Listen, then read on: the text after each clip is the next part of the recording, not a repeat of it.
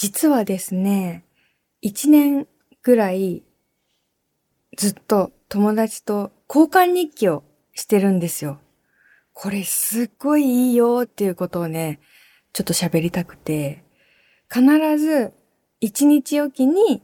こう書くっていうルールを設けて、今日私が書いたら明日は友達、で、明後日私みたいな感じで、本当に一日おきにどんどん回していくっていう、これのね、何がいいかと言いますと、日記って本当に書きたいな、書きたいなと思っても、3日でね、終わっちゃったりとか、本当にあるあるじゃないですか。続けられない。ただ本当に続けることに意味があるというか、まあ、1ヶ月に1回でも意味があるんだけど、本当に些細なことでも毎日書いておくと、本当面白いから、忘れちゃうことばっかりなので、忘れる前に、こう、記録していくっていうのは本当にいいんですよ。ただその、続けるっていうのが難しいので、交換日記。このね、一番いいところは、自分が書かないと相手が書けないっていう プレッシャーなんか、あ、今日書こうと思ったら、え、まだ書いてないじゃんみたいな、なんかその、ちょっとしたプレッシャーで、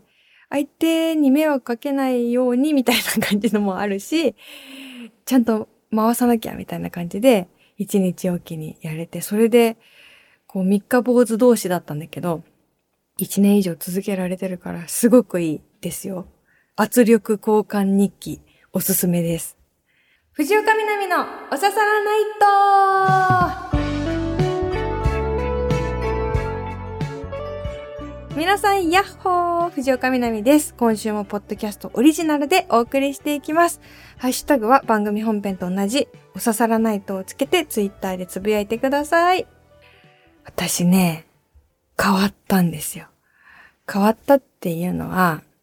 まあ、あの、何回か言ったんですけど、3月末からダイエットをして、この2年で7キロ増えていた体重を、ちょうど元の体重まで戻したんですよ。もうゴールして、だからもう減量期間は終わって、今は、まあ、ゆるくキープできたらなぐらいなんですけど、だからね、周りの友達とか、あとは昔からよく私のことを知ってくれてる、応援してくれてる人なんかは、あの、いつもの藤岡みなみに戻ったなみたいな、あの、感じに今なってるんですけど、変わったっていうのはその、体型じゃなくて、体の中がすごい変わったなって最近感じてて、前はね、何でもかんでも好きな時間に食べていたんですけど、まあ、ちょっとこの3ヶ月ぐらいいろいろ意識するようになって、タンパク質取らなきゃとか、ビタミン取らなきゃとか、ちゃんと栄養のバランスがいいものを食べるようになったことで、驚くほど体が違うのよ。私じゃないみたいな、別人みたいな感じで、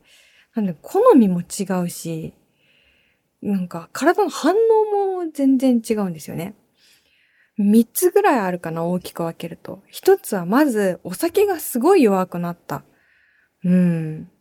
前結構飲んでて、毎日のように飲んでて。で、そんな弱くなくって、例えば、缶ビール5本ぐらい飲んだとしても、二日酔いにはならないみたいな感じだったんだけど、今はもうね、コップ一杯で頭痛いみたいな感じでね。なんか、酔う感じもなく、だるくなるだけみたいな感じだから、ちょっとね、つまんないなはあるんだけど、わーい、飲むぞみたいな気持ちにあんまなんなくて、なんかいいかなみたいな。わーい、飲むぞも楽しかったから、そこはちょっと寂しいのもありつつ、まあでもね、健康的にはいいかなと思って、ちょっとお酒弱くなったなっていうのが一つ。で、もう一つは、なんか塩分が結構苦手になったんですよね。今までは本当に辛い食べ物とかしょっぱい食べ物が好きで、もういつも言ってたのは私はもう珍味が好きだからっていう。塩辛とかね、なんかそういうしょっぱいものが大好きだったんだけど、なんかね、それも今ね、だるくなるし、あと、すべてがしょっぱく感じるのよね。例えば納豆に入ってるタレあるじゃないですか。あれを全部入れたら、しょっぱすぎて食べれないと思って。タレはあれ半分ぐらいでちょうどいいなって思ったりとか、あの、原料始めた最初はサラダチキンって、あの、コンビニとかスーパーで売ってるやつ、サラダチキンって美味しいなって思ってたけど、最近サラダチキンもしょっぱすぎて、なんかなーっていう風になってきたし、しょっぱいものがね、なんか、あんまりなったな。だから、レトルトとか、あとはカップラーメン、何？春雨スープとかあるじゃん。春雨スープってなんか、ダイエットの味方なのかなって思ってたんだけど、途中からなんかしょっぱくて食べれないなってなってきて、っていうのも、素材ばっかり食べてるから、野菜とか、なんか茹でた肉とか、フルーツとか、素材系を中心に食べるようになったら、ちょっと調味料があんまりだなっていう風になってきたのが二つ目の変化で、もう一個の変化が、めちゃくちゃ甘党になったんよね。むしろ。それもさ、別に、うん、砂糖も塩ぐらいいっぱい食べると良くないってことに関しては同じだから、あれなんだけど、甘いもの、しょっぱいものの代わりにさ、甘いものめっちゃ食べるようになって、これ自分的にはすごい変化なの。っていうのは私子供の頃から甘いものそんな好きじゃなくて、でもしょっぱいものの方が好きで、この子は酒飲みになるよとか言って言われてて、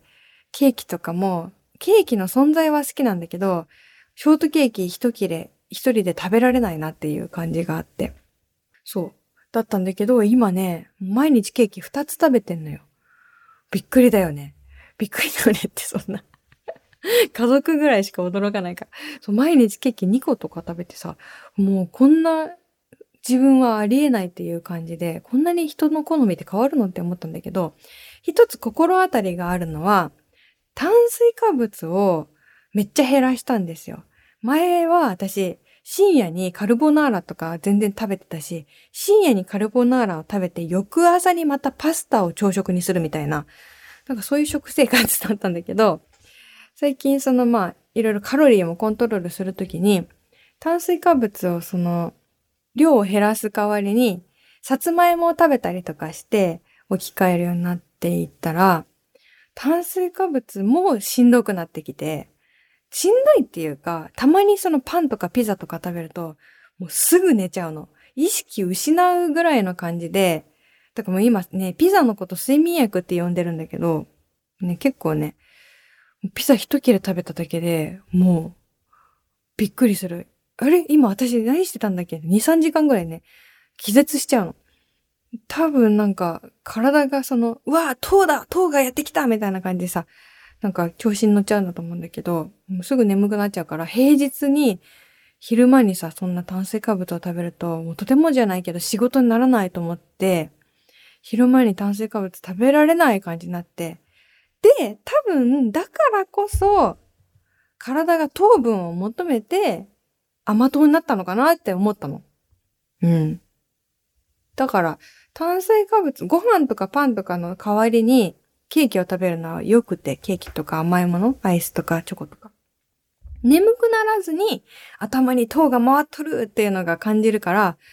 結構気に入ってはいるんだけどね。で、それをね、友達にこの間ちょっと食べってたのね。私なんかさ、甘いものがさ、好きになったの。炭水化物が減ったからかなとか言って言ったらさ、あ、でもそれはその通りだと思うよって言ってて、だってさ、その究極が、その将棋のプロの騎士さんとかが対局中にスイーツを食べるっていうのがあるわけじゃんって言ってて、あー、そうかそうかそうか、あるねと思って。だからさ、体っていうか脳が糖取れって言ったから私が毎日スイーツ2個食べるようになったのかなーって今思ってるんですよね。へえと思ってすごい納得はしたんだけど、納得はしたけどさ、でもちょっと待ってよ。私、プロの騎士じゃないよなと思って。プロの騎士でも何でもないのに、このまま毎日ケーキを2個食べ続ける。頭使ってるって言っても、あれほどは使ってないからね、絶対に。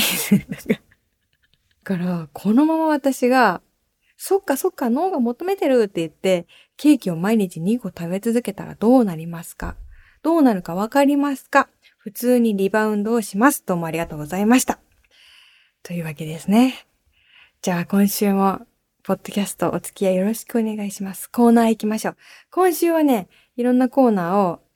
それぞれ少しずつお便りを紹介しながらいろんなコーナーをやっていくっていう感じでいきますよ。1ヶ月に1回は思い出します。はい、こちらはですね、切ないこと、恥ずかしかったこと、どうでもいい豆知識などなど、なぜか1ヶ月に1回ぐらい思い出しちゃうんだよなっていうことを募集してます。まず私からいきますね。今週の1ヶ月に1回は思い出すこと。ディズニーランドに行くか行かないか泣くほど迷ったこと。1ヶ月に1回は思い出します。これね、本当にしょっちゅう思い出すんだけど、大学生の時に入学したて。入学したてってさ、もうみんな張り切ってさ、誰と仲良くなるんだろうとかさ、グループができたらどこに入るかみたいな、ちょっと肩回してさ、こうイメチェンして張り切ってる時期じゃないですか。で、入学してオリエンテーションでこう顔合わせして自己紹介して。で、その3日後ぐらいに土日があって、で、なんかそこでさ、ちょっとこの学科？学科のメンバーでディズニーランド行こうよってなったの。出会って3日目ぐらいの時ね。で、三、何、何人？あれ学科何人いたかも全くもう忘れちゃったや。でも何十人規模でみんなでディズニーランドに行こうみたいな。かまあ2、30人ぐらいだったのかな。そういうメールが回って、行ける人行こうぜみたいな感じになってき私さ、それで、人見知りでもあるんだけど、行きたくないなって思って、でも行きたいのよ。いや、行きたいんだけど、行きたくないのよ。わかる？ここ行っとかないと乗り遅れるんじゃないかっていう気持ちがめちゃくちゃあって、ここでなんかいろんな乗り物の待ち時間とかに深い話してグループが出来上がっちゃうんじゃないかって思うんだけど、でも反対に仲良くもない人とディズニーランド行ってすごい気まずいんじゃないか。あと、ディズニーランド行くお金使いたくないなとか、そういうのもあって、すっごい悩んだの。すっごい悩んで泣いたんだよね。なんか、一人で。ああ、どうしよう。でも今行かないとな。ああ、でも行きたくないな。ああ、でも行きたいな。みたいな。泣いて結局行かなかったんだけど、あの時、もうこれが人生の最大の分かれ道だぐらいに悩んだけど、全くそうではなかったし、本当に行く必要なかっ。行く必要ないは失礼なんだけど、行って仲良くなってた人ももちろんいるよ。だけど、本当にあれ別にあんなに迷うことじゃなかったなっていうのを、あんなに悩んでた自分って可愛いな、若いなっていうのをすごいしょっちゅう思い出してます。はい。では皆さんの1ヶ月に1回は思い出すことを読んでいきましょう。えーラジオネームカンデイさん。みなみさん、おささらの皆さんどうもです。どうもです。せっかく封筒ごと取っておいたラジオ局からのプレゼントを封筒だけ捨てちゃった両親のことを1ヶ月に1回は思い出します。うわーこれね、多分この人はすごい優しくて。あ、え、これ捨てちゃった、別にいいけど、え、あ、捨てちゃったんだ。あ、うん、全然全然気にしてないよってこう親には言いつつも、1ヶ月に1回は思い出しちゃうみたいな。悔しい。本当はちょっとやっぱりなんか言ってほしかったな。いや、でもわかんないかなとかさ。わかるよ、こういう些細な、些細な。ね、なんか、抽選で当たったとかさ、採用されたとか、そういう、もうそういうこと自体がこう、思い出というか、そのものというよりも、こう、送られてきたっていうこと自体もすごい大事なことだったりしますよね。だから封筒は大事なんだ。わかるよ、気持ち。では、ポンポンと次のコーナーに行くぞ。次は、本当にそうかな？のコーナーです。えーこのコーナーは街に溢れるメッセージなどなど、本当にそうかな？とプチ問題提起していくひねくれコーナーとなっております。えー今週の本当にそうかなは、おささらネーム、それからの大好きさん。私が本当にそうかなと思うのは、テレビ番組であまり生では食べないタイプの野菜を生で食べた時のリアクションです。先日、ある女性タレントさんが生の玉ねぎにかじりついて、うーん、甘いとリアクションしていました。本当にそうかな？無理してない？と思いました。南さんはかつてミュージックビデオで肉まんを食べまくったりしていましたが、食レポで大変な経験をしたことはありますか？うん、確かに生の玉ねぎ本当に甘いのかよって言いそう ありますよね。私さ、食レポってさ、苦手な、苦手っていうか、プレッシャーに耐えられないのよ。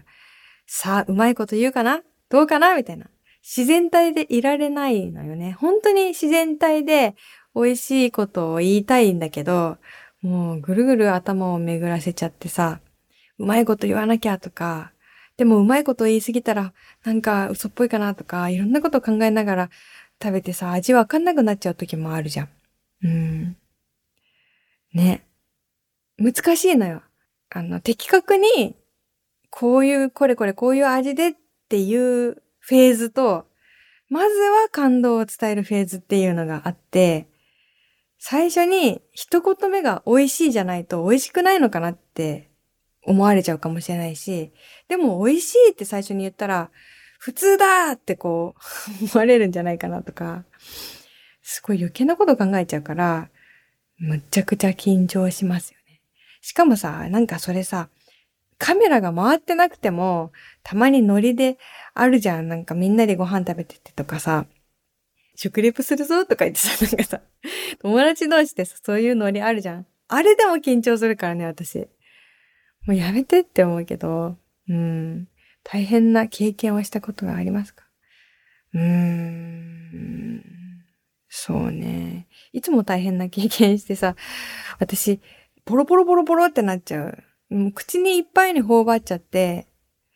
なんか口の中は見せられないし、みたいな状況になって、だから常に苦労はしてるんだけど、一回、どうしようもなくつまめないものがあったんだよな。鍋の中にさ、昆布で出汁を取るみたいな。で、この昆布自体も美味しいんですよ、みたいな。え、本当ですか？って言って、じゃあ食べてますって言って、それ生放送とかだったのかもしれないんだけど、その昆布を菜箸ですくうみたいなので全然取れなくて、食べたいけど全然取れない45秒ぐらいあって、あの時が一番大変だったね。うん。いっぱい気を使うことがあるよね。だってその、乾燥もそうだけど、マナーどうかなとか、汚い食べ方になってないかなとか、なんか、口からはみ出てないかなとか、ねえ。だから自然にできる人は本当に偉いんですよね。えー、続いてのコーナーに行きます。勝手にラジオネーム久々のコーナーです。これは皆さんがね、あの、ラジオネームがない方からお便りをいただいて、メールを送りたいんだけど、ラジオネームって持ってないんだよな、みたいな、そういう方とか、あとはリニューアルしたい方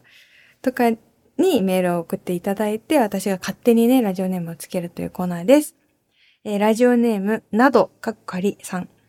みなみさん、こんばんは、こんばんは。初投稿です。今まで約1年お刺さらないと楽しく聞いていましたが、いいラジオネームが決まらなくて投稿を躊躇していました。この機会にみなみさんにラジオネームを決めていただきたくてメールしました。私は北海道在住の大学院生です。趣味は読書、過去年間100冊程度とボードゲームで好きなものは魚と肉と卵料理。嫌いなものは大根おろしの匂いです。水分を多く含んだべちょべちょの大根おろしの独特の匂いがダメです。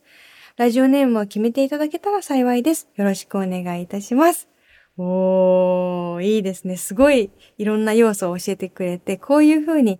あの、自分のことを情報を入れていただけると考えがいがあるなって思うんですけど、ただね、このメールを読んだ時に一番やっぱり目を引くのが、べちょべちょの大根おろしの匂いがダメって、独特だなってなるじゃないですか。え、で、大根おろしって匂いあったっけみたいな。水っぽい感じかななんとなく。それが苦手な人って初めて出会ったから面白いなって思っちゃったけど、だから例えばさ、大根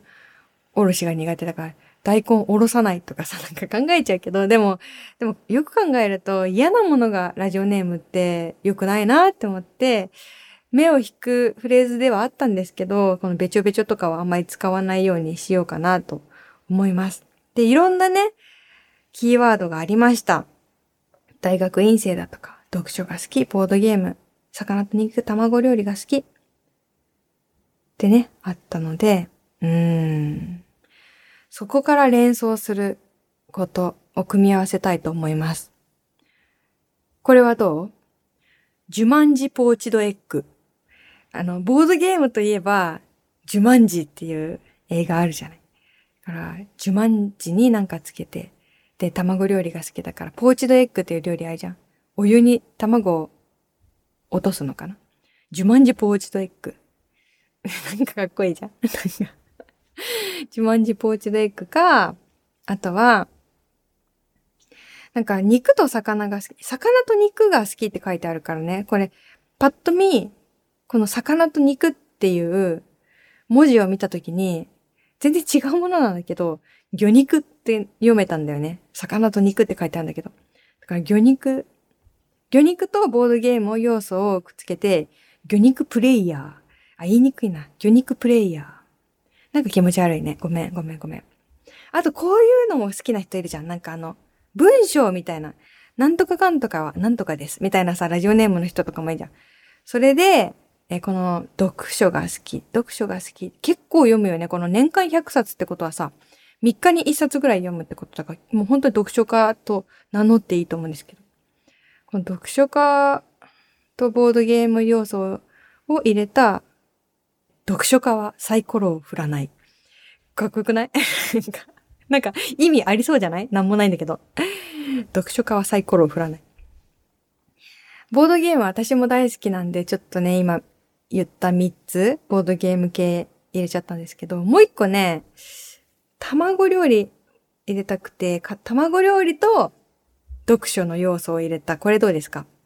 片茹で金次郎。なんか二宮金次郎と、あの、片茹でを合わせて、片茹で金次郎。名前っぽいじゃんめっちゃ。はい。じゃあ4つ考えました。ちょっと、ちょっとどうかな。え、ジュマンジポーチドエッグ。魚肉プレイヤー。読書家はサイコロを振らない。片茹で金次郎。どれかしら刺さってくれ無理があるか？あ、本当になんか強制じゃないんで、ちょっと違うなって思ったら使わないで大丈夫ですけど、ただね、この、ここで命名した人の名前をあまりにも見ないと、あー、ダメだったのかな って思うってことが、このコーナー3回ぐらいやってきて、わかりましたね。えっとね、1回目につけた人は、ローリングイッシーさんで、2回目につけた、ローリングイッシーさんは確か投稿してくれたんだよ。ラジオネームローリングイッシーですって言って。で、2回目の人が、なんか大貫太子さんが好きみたいな感じだったから、えっ、と、なんだったかな？あ、シュガーベイブ、あ、そうそう、モンブランが好きって言ってたから、シュガーベイブとモンブランを合わせて、シュガーモンブとか言ったんだよね、私が。あと、あの、メトロポリタンミュージアムとモンブランを合わせて、モンブランラン美術館って言ったりしたんだけど、多分刺さんなかったのか、投稿お待ちしてますよ。いや、絶対使わなきゃいけないってことはない。ことはないけど、なんか、こう、やってみて思った。これで投稿がなかったらダメだったんだなって自分の中で思うんだなっていうことが最近分かりました。これめっちゃプレッシャーかけてるよね。別に、あれ、あれだよ。あの気に入らなかったからメール送ってないわけじゃないパターンもちゃんとわか、わかってる。わかってる。わかってる。はい。皆さんももしね、ラジオネーム考えてほしい人がいたら送ってください。はい、次のコーナー。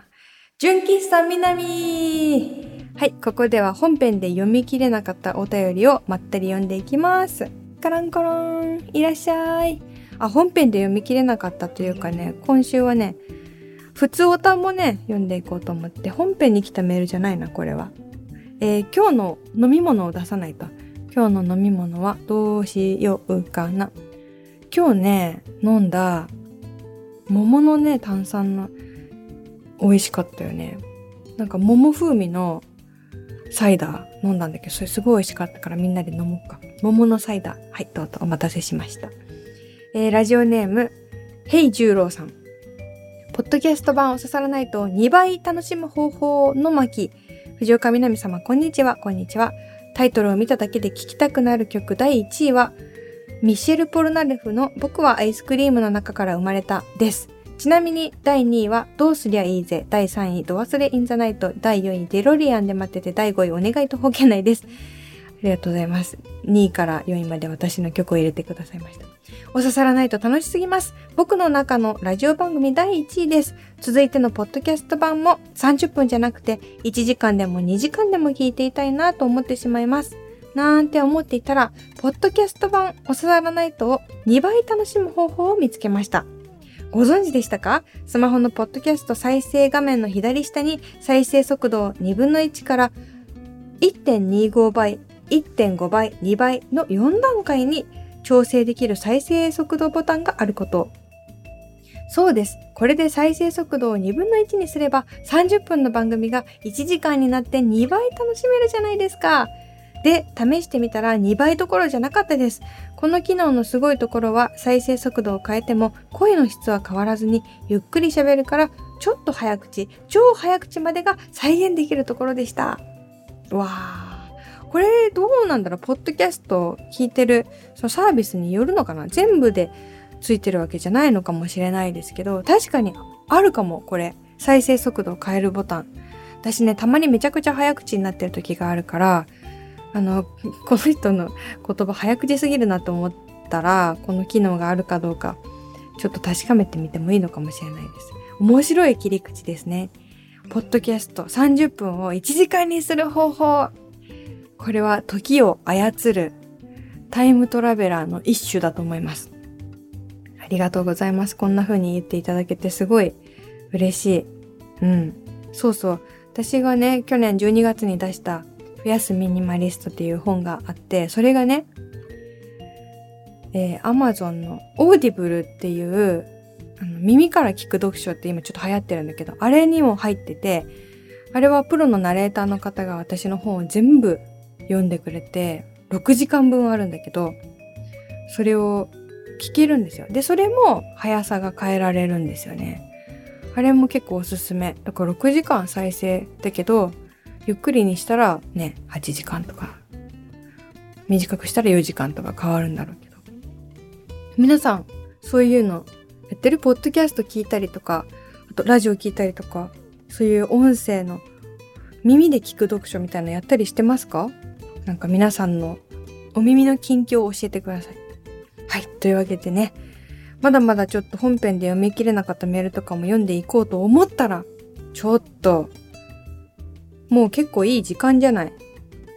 というわけで、今週のね、本編もすごい面白かったから、えー、上半期打ち上げ会場っていうのをやってね、みんなで持ち寄って、いろんなお菓子を持ち寄って、そして、お疲れ様とこ